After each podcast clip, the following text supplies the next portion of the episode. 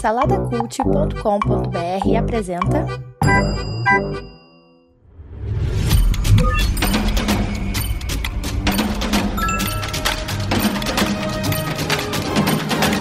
Bicicletas Voadoras. Apresentado por Bruno Guedon.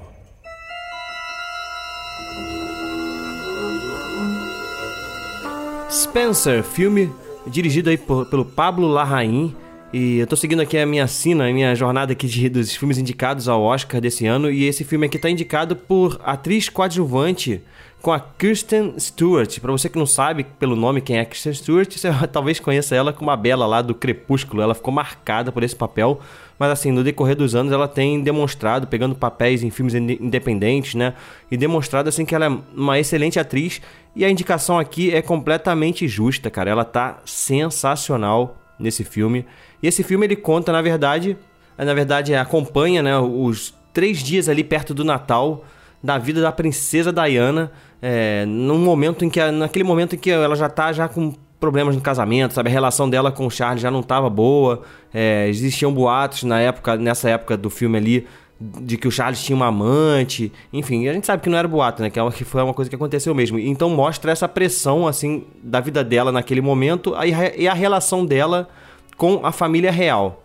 Não é um filme fácil, sabe? É um filme bem, bem difícil mesmo. É, os primeiros minutos do filme, praticamente, assim, é, só aparece ela na tela. As, os outros membros da, da família real, é assim, não só os outros membros da família real. O filme talvez não tenha nem coadjuvantes, assim, os coadjuvantes são são, estão ali apenas como um recursozinho de roteiro mesmo, sabe? Talvez, assim, tem, tem um personagem que eu acho que, que a gente poderia considerar, e tá muito bem até no filme, né? Que é, a- que é a estilista dela, tem uma estilista lá que é amiga dela. E que esse papel dela, dessa, desse personagem é até relevante um pouco, assim. Mas fora isso, todos os outros são muito, assim, muito coadjuvantes. E o filme, ele, ele se dedica a mergulhar na mente dessa mulher durante aquele período, né? Mostrando assim claramente o quanto essa mulher se sentia aprisionada dentro daquela realidade. Existem outros filmes que mostram também essa questão da pressão que é você fazer parte da família real, né? Tem a série The Crown no, no Netflix, que é excelente. Tem aquele filme também A Rainha, que.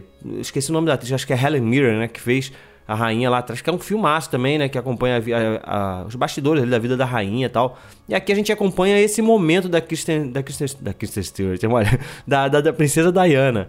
Então, assim, é, em alguns momentos é difícil até você. Eles brincam com uma coisa da realidade, é, coisas que estão dentro da cabeça dela. Às vezes aquilo que a gente está vendo na tela não é necessariamente o que está acontecendo, é o que está dentro da cabeça dela. Em alguns momentos isso fica meio confuso, você entender o que, que é o que. E é um filme muito. É um thriller psicológico, eu diria, cara. É um drama, assim, psicológico, né? Porque a gente vê a derrocada dessa mulher naquele período. E a gente sabe no, que deu no final das contas, né? Ela acabou, se eu não me engano, se divorciando, né? Do Charles.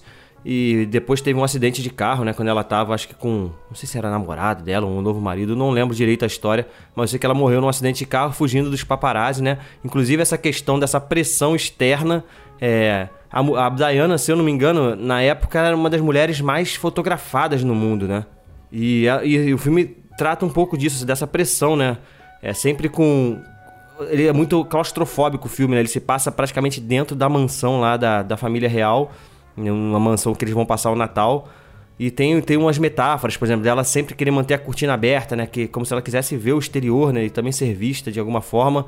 E, e, e ao contrário, a família real sempre tenta fechar aquela cortina.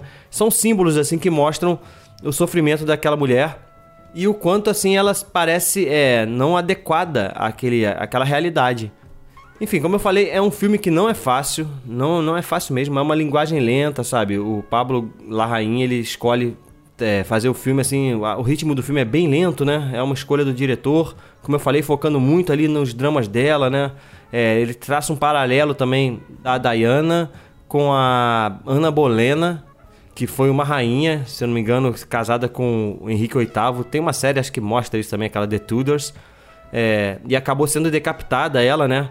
Na verdade, é, o adultério foi do rei, mas ela acabou sendo decapitada como uma adúltera, uma coisa assim a história. E, e o filme tenta traçar um paralelo entre a Diana e, a- e essa personagem também, né? Como se ela também estivesse sendo decapitada injustamente, né? Como se ela fosse o culpado da relação e o príncipe Charles tava ali de boa, mas ela, como era a pessoa que tava inadequada, né? Não, não, tem cara de princesa e tal. São críticas que ela recebia na época.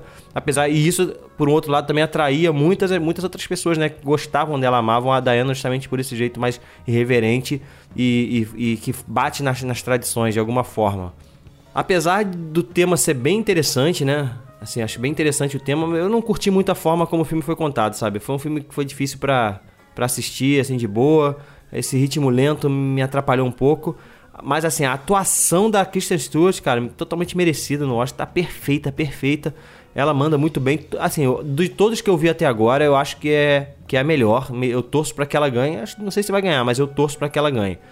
Mas, assim, como filme, eu acho que é um filme fraco, sabe? Eu não gostei muito, por isso que eu vou dar um 2.5 para Spencer. E é isso. Tá aí nos cinemas, se você quiser assistir. E segue a gente aí nas redes sociais, arroba Bicicletas Voadoras Cast no Instagram, no Apple Podcasts e no Spotify, avalia com 5 estrelinhas. E escuta lá no saladacult.com.br vários outros podcasts, a gente está hospedado por lá. Beleza? Então é isso, até a próxima. Fui!